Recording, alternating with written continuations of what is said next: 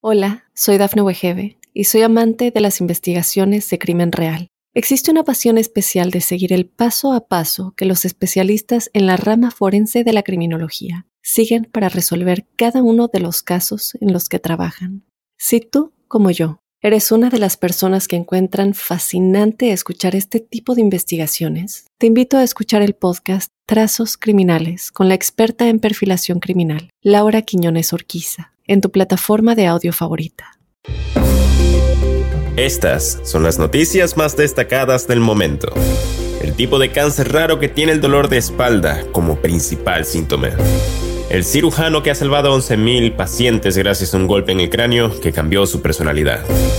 Dos víctimas de Uvalde enviaban mensajes de te amo y ahora serán enterrados el uno junto al otro. Arizona se prepara para ejecutar a Frank Atwood, quien mató a una niña en 1984.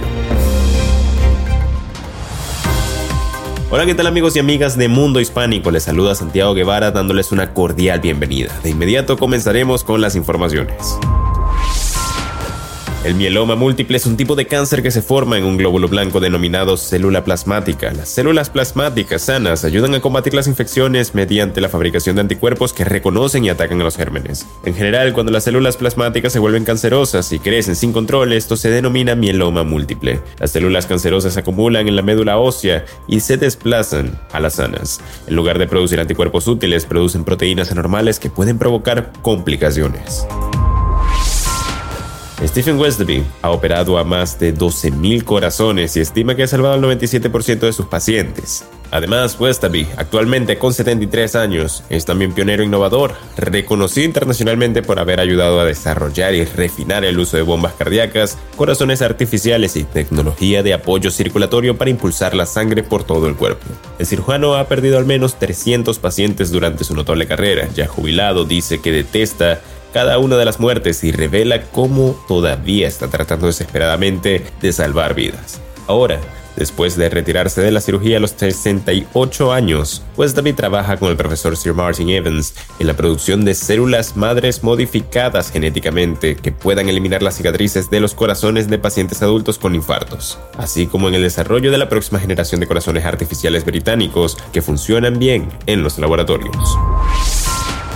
Amor en medio de una tragedia. Dos de los niños que fueron víctimas en Uvalde se enviaban mensajes de te amo y ahora tras el fatal tiroteo en la escuela primaria Rob, en la que a ambos se les arrebató la vida, sus familias han decidido que serán enterrados uno al lado del otro. La historia de Annabelle y Xavier es una de esas que enternece el corazón. Eran el más fiel reflejo de la inocencia de los niños y del dulce primer amor. Solían pasar el tiempo juntos y en una de las noches antes de dormir se envían mensajes de texto con un te amo, descubrieron sus padres.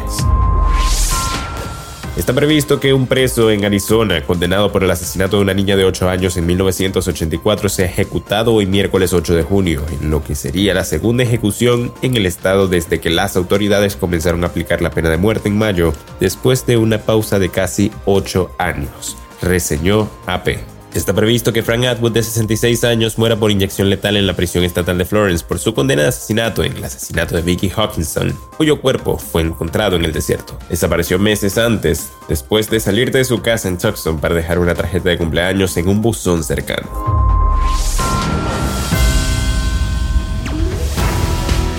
Bien amigos, de esta forma ponemos punto final a esta emisión de Mundo Now.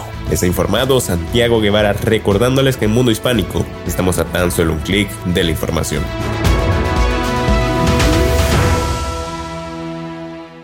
Hola, soy Dafne Wegebe y soy amante de las investigaciones de crimen real. Existe una pasión especial de seguir el paso a paso que los especialistas en la rama forense de la criminología siguen para resolver cada uno de los casos en los que trabajan. Si tú, como yo, ¿Eres una de las personas que encuentran fascinante escuchar este tipo de investigaciones? Te invito a escuchar el podcast Trazos Criminales con la experta en perfilación criminal, Laura Quiñones Orquiza, en tu plataforma de audio favorita.